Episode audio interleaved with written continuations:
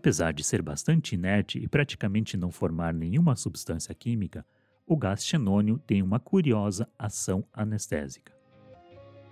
Esta propriedade já é conhecida há mais de 50 anos e não ocorre nos outros gases nobres, como o hélio, neônio ou criptônio.